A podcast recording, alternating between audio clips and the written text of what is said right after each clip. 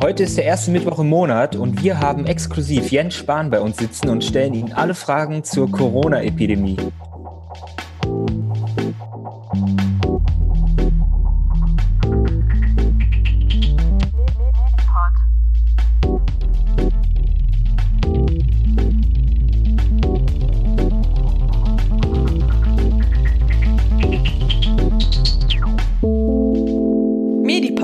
Der Podcast für Medizin. Hallo und herzlich willkommen zum Medipod. Ich bin der Kohli. Ich bin der Dominik. Und wir machen heute, am 1. April, eine neue Folge. Ja, wie ihr gerade gehört habt, haben wir natürlich heute den 1. April und äh, der Spaß soll auch nicht zu kurz kommen. Ähm, Jens Spahn sitzt natürlich nicht bei uns. Das war nur ein kleiner Aprilscherz. Ja, äh, Humor in Zeiten der Corona-Krise. Den lassen wir uns trotzdem nicht verderben. Ähm, ja, wir haben natürlich nicht Jens bei uns, aber wir ähm, sprechen heute beide nochmal über die Corona-Krise. Haben ja in den letzten Tagen die Interviewserie Coronavirus weltweit im Medipod gehabt. Die wird auch fortgesetzt in den nächsten Tagen. Aber jetzt ist Dominik wieder bei mir und kann uns äh, berichten, wie die letzten Tage so waren äh, in der Uniklinik. Dominik, wie geht's dir? Ja, mir geht's äh, soweit eigentlich ganz gut. Ich bin aktuell in den Nachtschichten und ähm, ja, die Lage ist noch noch überschaubar, aber man merkt schon, dass wir deutlich mehr ähm, Patienten haben, die intensivpflichtig sind. Okay, also es ist ein bisschen angespannter als jetzt ähm, vor anderthalb Wochen, wo wir unsere Folge hatten, aber du meinst, die Lage ist immer noch überschaubar. Ich äh, persönlich auf jeden Fall äh, empfinde es noch so. Ähm, das Einzige, was man merkt, dass die Maßnahmen der Ressourcenverwendung schon etwas drastischer geworden sind. Also wir müssen schon ähm, nochmal ähm, extremer darauf achten, welche äh, Materialien wir verwenden und äh, ja, das ist schon ein bisschen, sagen wir mal, wird schon ein bisschen erschwerter langsam. Okay, also mangelt es langsam vielleicht an, an Materialien, aber Nachschub kommt genau. auch immer wieder, ne? Also ich, ich kann ganz ehrlich nicht sagen, ähm, was das Hauptproblem ist, ob es ähm, an den Lieferungen stockt, ähm, ob es an finanziellen Problemen liegt. Vielleicht ist es auch eine Kombination aus allem aber man merkt, dass wir auch äh, deutlich gemischte Materialien dort liegen haben. Also die Handschuhe sind mittlerweile in allen unterschiedlichen Farben vorhanden und nicht mehr äh, von einem Hersteller. Die Masken weisen unterschiedliche Qualität auf. Es ist schon, äh, ja, es sieht schon so aus, ob man sich sehr ins Zeug legen muss, um auch noch Sachen überhaupt zu bekommen. Ja, ja, vielen Dank für deinen Einblick so ein bisschen in die Uniklinik. Wir dürfen da ja auch nie äh, zu viel erzählen, aber ich denke, das als, als kleiner Überblick, wie es dir gerade auf der Station geht, ist schon mal ein, genau. ein guter, guter Einblick. Und ich glaube, was äh, medial ja auch sehr präsent war, ist ja, dass wir ähm, sechs intensivpflichtige Patienten aus Italien nach Deutschland übernommen haben und äh, zwei davon sind auch äh, zu äh, uns an die Uniklinik Köln gekommen. Genau. Da kann man äh, im Internet auch sehr schöne Bilder ähm, von dem Flugzeug, von der Luftwaffe ähm, sich anschauen.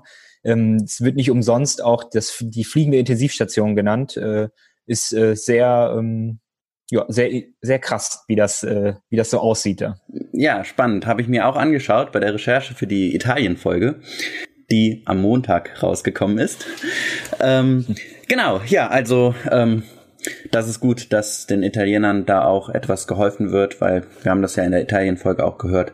Italien ist besonders stark betroffen. Sehr extrem betroffen. Deswegen finde ich das auch eine ganz äh, gute Aktion und unterstütze die auch. Kohli, ich habe ähm, gehört, du hast auch Neuigkeiten. Ja, ähm, auch für mich wird sich ein bisschen was ändern in den nächsten Tagen. Ähm, ich habe mich ja als Freiwilliger gemeldet, ähm, unter anderem beim Gesundheitsamt, auch bei der Uniklinik. Und ich werde jetzt wohl im Gesundheitsamt der Stadt Köln anfangen. Da ist morgen eine Einführungsveranstaltung und dann äh, sehe ich mal, wie es weitergeht.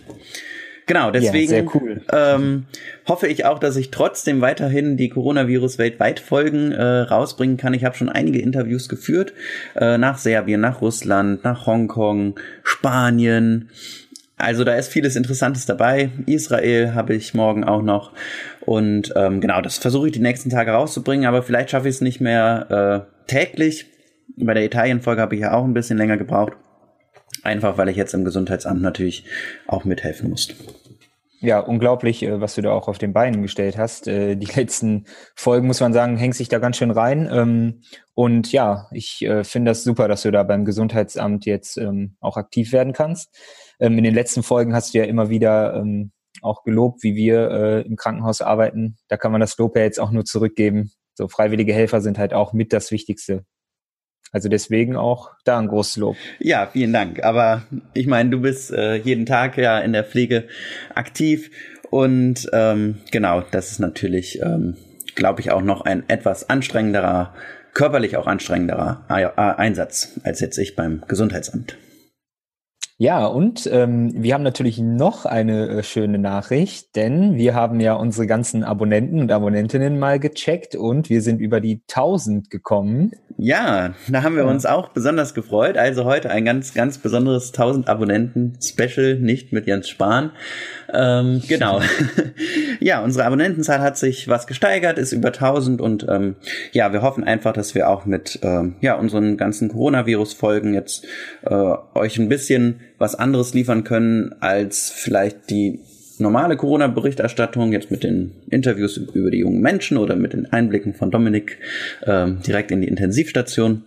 Und da freuen wir uns sehr, dass äh, das auch zu ein paar mehr Abonnenten dann geführt hat in den letzten Tagen.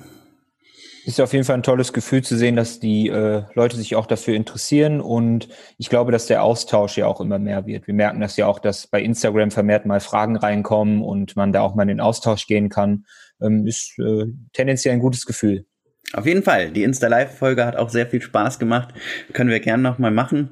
Ich habe die Folgen jetzt mal nochmal ein bisschen anders angeordnet. Ähm, deswegen, es gibt jetzt irgendwie Staffel 1 und Staffel 2. Es ist alles ein bisschen durcheinander gekommen. Ähm, aber mal sehen, wie wir nach Coronavirus da weitermachen. Ähm, genau, ich habe das gemacht, damit die Coronavirus-Folgen jetzt alle oben sind. Genau, aber ja. ähm, wir wollen heute auch noch ein bisschen über was Politisches reden, Dominik, ne? Ja, genau. Wir haben äh, ja nochmal ein paar News gecheckt und auch in den letzten Tagen ja die Nachrichten intensiv verfolgt. Und dir ist etwas äh, zum Medizinstudium nochmal in die Quere gekommen und äh, da warst du nicht so erfreut drüber. Ja, auf jeden Fall. Also etwas, was ich seit einigen Tagen äh, gespannt verfolge, weil ich ja Freunde und Bekannte habe, die im April ihr Staatsexamen schreiben wollten. Ähm, zur kleinen Erklärung, das Medizinstudium ist ja so aufgebaut, dass nach zwei Jahren hat man diese etwas größere Prüfung, die heißt Physikum. Ähm, danach geht man in den klinischen Studienabschnitt über, also wo man ganz viel über Krankheiten lernt und vorher sind das eher Grundlagen. Und dann wird dieser Abschnitt abgeschlossen mit dem sogenannten zweiten Staatsexamen. Das ist eine schriftliche Prüfung mit sehr sehr, sehr vielen äh, MC-Fragen, also so Ankreuzfragen, geht über drei Tage und man bereitet sich da einige Monate lang drauf vor. Ähm, danach folgt dann noch das PJ, das praktische Jahr im Krankenhaus und dann kommt noch eine mündlich äh, praktische Abschnitt, äh, Abschlussprüfung. Aber dieses, dieses schriftliche Examen ist natürlich vom Lernaufwand äh, so, ja, das größte eigentlich in, in dem Studium. Und also dafür muss man auch die meiste Zeit investieren. Willst du damit auch, also die Lernphasen sind nicht vorne. Hm. Genau, dass man einfach monatelang sich darauf vorbereitet, auf diese drei Tage. Und das wird dann deutschlandweit an den gleich, äh, gleichen drei Tagen geschrieben. Und das wäre jetzt der Termin am 15. bis 17. April. Hui. Also in wenigen Wochen. Die Studierenden sind sozusagen schon am Ende ihrer Lernphase haben jetzt monatelang gelernt und sind jetzt natürlich seit einigen Tagen äh, in der Schwebe, kann dieses Examen wirklich stattfinden, weil es ja deutschlandweit überall gleichzeitig ist und da ja große Prüfungsgruppen sozusagen dann gebildet werden. Ja, und ähm, das wurde natürlich auch die letzten Wochen diskutiert. Und ähm, im neuen Infektionsschutzgesetz, das letztes, letzte Woche durch Bundestag und Bundesrat gegangen ist, ist ein Passus drin, der es ermöglicht, jetzt das Medizinstudium kurzfristig abzuändern. Mhm. Das gibt jetzt die Möglichkeit, dass dieses Examen ausfällt. Okay, das äh, ist jetzt ja eine absolut schreckliche Nachricht für alle, wie du gerade gesagt hast, die schon seit Monaten äh, wirklich Zeit investiert haben, gelernt haben und tatsächlich 14 Tage oder äh, 16 Tage besser gesagt jetzt vor dieser Prüfung stehen. Genau, also ich habe ja gesagt, es kann ausfallen, aber äh, es wird nicht ähm, einfach gestrichen, dass die, die Prüflinge dann ohne Prüfung äh, ins PJ gehen, sondern sie sollen es nachholen in einem Jahr nach dem PJ. Und das ist natürlich ähm, dann eine Doppelbelastung, weil da ist ja dann auch diese mündlich-praktische Abschlussprüfung. Das heißt, die Studierenden müssten sich da nochmal auf ein schriftliches Examen vorbereiten, in einer kürzeren Vorbereitungszeit, denn bis kurz vorher sind sie ja noch im PJ, also helfen auf Stationen mit, und müssen dann zwei Prüfungen auf einmal ablegen. Und haben jetzt für diese Prüfung sozusagen fast umsonst gelernt, weil bis in einem Jahr hat man ja vieles wieder vergessen.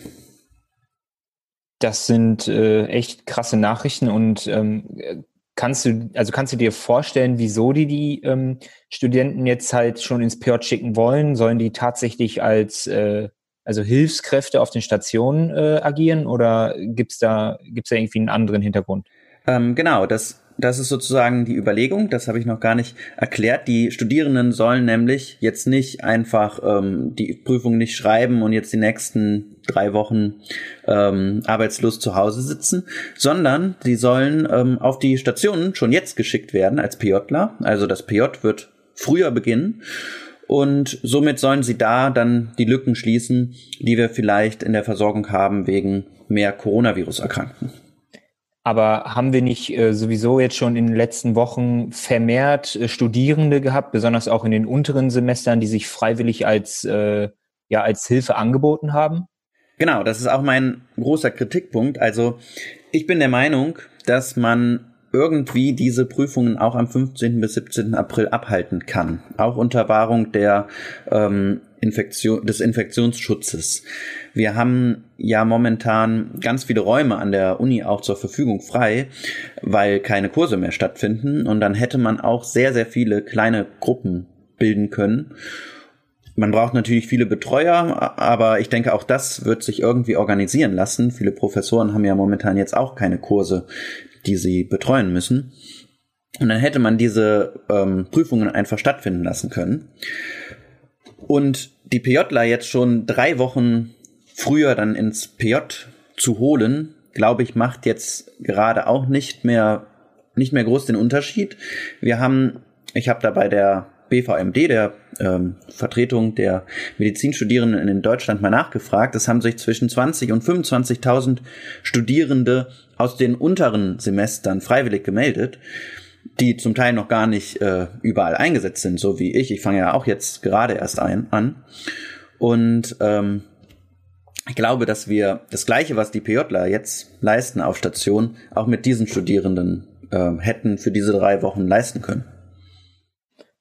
Sehe ich genauso. Also ich kann ja mal aus dem klinischen Alltag vielleicht auch berichten. Ich ähm, sehe PJler ähm, tagtäglich bei mir ähm, und ich glaube, aktuell ist die Lage schon, schon angespannt. Und wenn jetzt neue Leute dazukommen, man kann ja nicht einfach sagen, du gehst morgen auf die und die Station in den und den Bereich und man findet sofort eine Aufgabe für diese Person. Das sind sehr sensible Bereiche teilweise. Es sind ähm, sehr anfordernde Aufgaben und man muss diese Leute ja auch etwas begleiten. Also man muss denen ja wenigstens einmal die Räumlichkeiten erklären, die Abläufe. Man muss gemeinsam schauen, wie können wir die wirklich hier gut einbauen. Und wenn man jetzt sagt, okay, wir schicken alle früher, also ne, alle jetzt ins PJ und die kommen jetzt alle in die Bereiche, dann ist es meiner Meinung nach in der Situation dann vielleicht auch nochmal eine zusätzliche Belastung.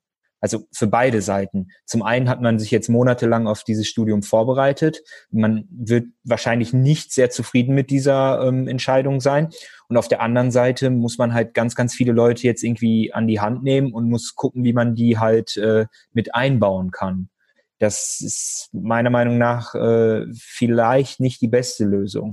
Ja, also ich bin da auch wirklich ähm, natürlich bei meinen Freunden und Bekannten, die sich da sehr ähm, jetzt drüber aufgeregt haben, die die letzten Wochen total in Unsicherheit waren und ja weiter lernen mussten. Wenn man eine Woche aussetzt zu lernen, dann äh, ja, dann kann die Prüfung scheitern. Also die mussten weiter sich darauf konzentrieren, ohne zu wissen, ob sie jetzt wirklich diese Prüfung schreiben. Und auch jetzt ist immer noch nicht diese Ungewissheit aufgehoben, denn statt dass Jens Spahn dann auch ähm, gesagt hat, okay, dann mache ich so, wie ich da, mir das auch in mein Gesetz geschrieben habe, hat er den Erlass zwar erteilt, aber an die Länder die Entscheidung zurückgegeben. Das heißt, die dürfen das jetzt absagen, die, ähm, die Prüfung, aber sie dürfen sie auch durchführen. Und jetzt ist wieder noch mal eine geraume Zeit, als, als wir jetzt den Podcast aufnehmen, ist es immer noch nicht entschieden, ob jetzt in NRW die Prüfung stattfindet, ob sie in Bayern stattfindet und die Studierenden bleiben weiter in der Ungewissheit und ja, müssen täglich irgendwie damit klarkommen, dass sie vielleicht die Prüfung schreiben, aber vielleicht auch nicht. Also sagst du damit, äh, im Grunde genommen kann sich nächste Woche entscheiden, ja, in Bayern werden jetzt die Prüfungen stattfinden und äh, in zum Beispiel Berlin oder äh, Schleswig-Holstein oder ähnlichen äh, nicht. Also kann da eine komplette Ungleichheit äh, Genau, ja. Es kann, kann sein, dass das unter den Ländern total unterschiedlich ist. Auch peinlich eigentlich für eine deutschlandweite Prüfung. Ähm, und zum anderen, ja, ich weiß nicht, wann die Entscheidung kommen soll. Wie lange sollen sich die Gesundheitsminister jetzt der Länder damit noch Zeit lassen? Es kann sein, wenn wir jetzt diesen Podcast geschnitten haben und rausbringen, ist die Entscheidung schon da. Aber es kann auch sein, dass das noch dauert und vielleicht von Bundesland zu Bundesland unterschiedlich. Und ähm, das finde ich halt einfach ist ähm, ja keine Art, eigentlich mit den Studierenden umzugehen. Ähm, und wie Jens das auch ähm, verkauft hat, also jetzt, der hat gestern gesagt, ähm, dass er den Studierenden dankt für ihren Einsatz. Ja, ich meine, gut, das, das, das kann er den freiwilligen Studierenden danken, aber ich meine, die PJler, die jetzt gezwungen werden, ins Krankenhaus zu gehen und ihre Prüfung nicht schreiben können, ähm, ich glaube, dass sie sich ähm, nicht so über diesen Dank von äh, Jens Spahn jetzt freuen. Ich glaube auch, dass man in der Situation mit dem Dank äh, wahrscheinlich recht wenig anfangen kann. Ähm, tut mir jetzt auch leid für alle Betroffenen, ähm, die jetzt auch in dieser Phase jetzt gerade hängen und nicht genau wissen, hm, ja, schreibe ich jetzt in äh, 14 Tagen da meine Prüfung oder nicht. Ähm, ja, ich hoffe, dass da eine sehr gute Lösung für euch gefunden wird. Ja, aber Dominik, kommen wir doch auch mal zu deiner Situation, ähm, auch äh, rund ums Krankenpflegerdasein jetzt in diesen ähm, ja unruhigen Zeiten, da gibt's auch interessante politische Forderungen. Was hast du da mitbekommen? Genau, aktuell tut sich äh, ziemlich viel, finde ich. Ähm, medial wird das ja gerade auch sehr ähm, aufgepusht. Alle systemrelevanten Berufe werden ja gelobt und ähm, es wird die ganze Zeit davon gesprochen, ja, der Applaus um 21 Uhr ähm, bezahlt äh, nicht irgendwie meine Rechnung oder ähnliches, habe ich jetzt ganz oft gelesen. Und daraus habe ich gesehen, hat sich von der Gewerkschaft etwas ergeben, so eine leichte tendenzielle Forderung, dass jetzt alle systemrelevanten Berufe, also es geht ja nicht nur um die Gesundheit äh, und äh, pflegerischen Berufe, sondern auch ähm, um ähm, Einzelhandel und äh, Lagerlogistik, Sicherheitsdienst und ähnliches, dass die eine Prämie im Wert von 500 Euro pro Monat der Corona-Krise halt netto überwiesen kriegen sollen. Von wem soll das Geld denn kommen? Genau, das äh, war das Erste, was ich mich auch gefragt habe. Ähm, ich kann mir vorstellen, dass die Krankenhäuser gerade auch ziemlich äh, angespannt sind, ähm, dadurch, dass ganz viele geplante Operationen äh, versch verschoben werden oder nicht stattfinden, ähm, wird wahrscheinlich der Geldfluss für den Krankenhäusern auch etwas gehemmt sein.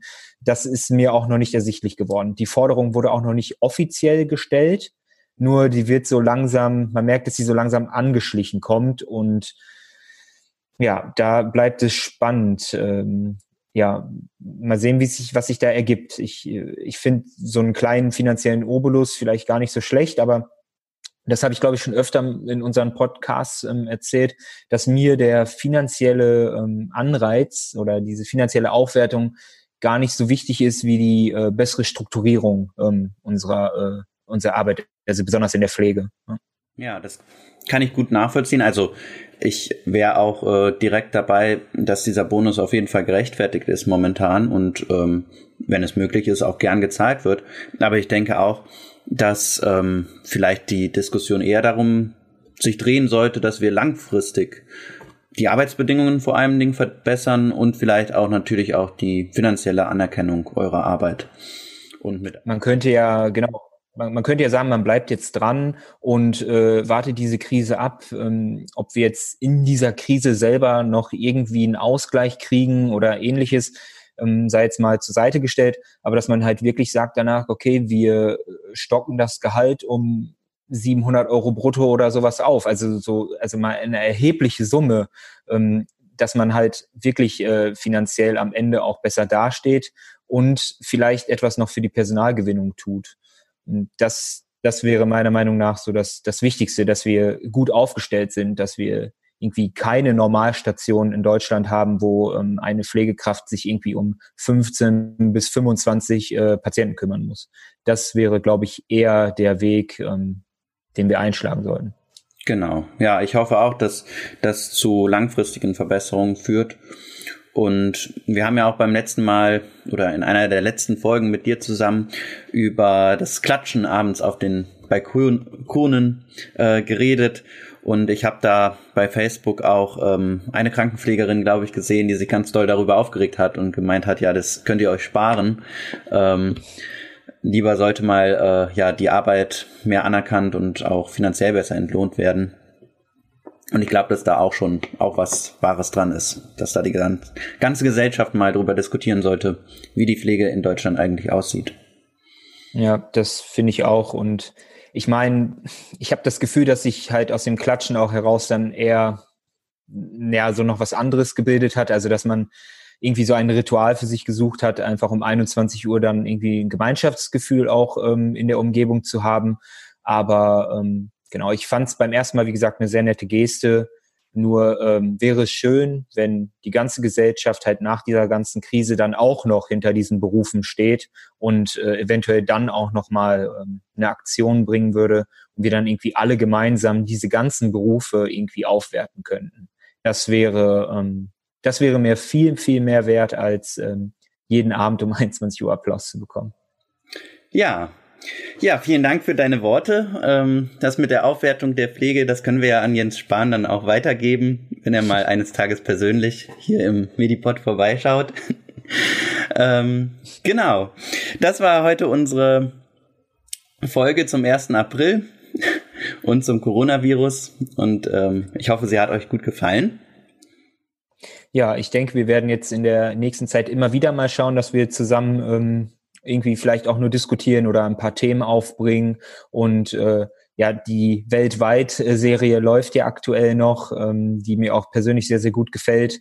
Und ähm, ja, da wollte ich auch nochmal danken für deinen Einsatz, den du da reinsteckst. Ja, vielen Dank, ich gern.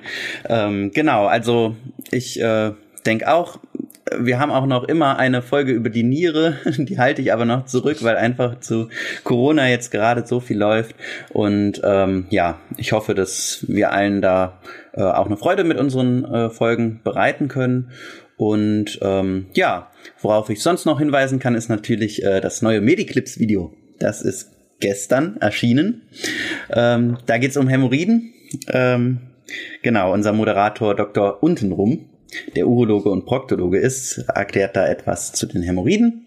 Da könnt ihr auch gern mal reinschauen. Ist was ganz anderes als Corona. Und genau, da wünsche ich euch viel Spaß bei. Ja, wir haben ja gesagt, man soll sich auch mal äh, bewusst eine Auszeit von Corona und den ganzen Nachrichten nehmen. Dann kann man sich halt mal mit Hämorrhoiden beschäftigen. Auf jeden Fall, warum nicht? ja, ja, vielen ja. Dank, Dominik, dass du heute die Zeit äh, hattest. Äh, neben deinen ja, Nachtdiensten. Ich wünsche dir auch noch äh, gute Dienste jetzt, ruhige Dienste die nächsten Nächte. Ja, vielen Dank. Ich äh, denke, dass das, das kriegen wir ganz gut äh, rum und ähm, genau, wir versuchen am Wochenende äh, vielleicht nochmal äh, eine Folge aufzunehmen und äh, da äh, wollen wir vielleicht auch mal über was ganz anderes sprechen, nämlich wie man zu Hause vielleicht auch mal entspannen kann, auch neben der Arbeit. Ähm, wir haben ja auch einige Zuhörer und Zuhörerinnen, die auch ähm, selber jetzt gerade irgendwo aushelfen oder aktiv ähm, in der Pflege arbeiten. Und äh, vielleicht können wir da auch nochmal mit so ein paar Entspannungsübungen oder einfach ähm, Tipps und Tricks nochmal irgendwie was ja, zurückgeben.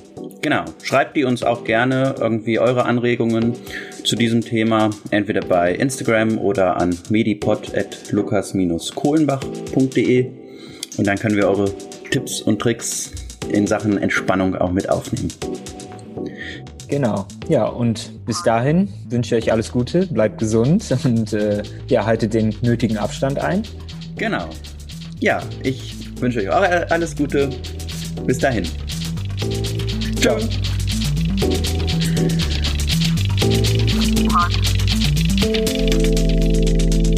Medipod.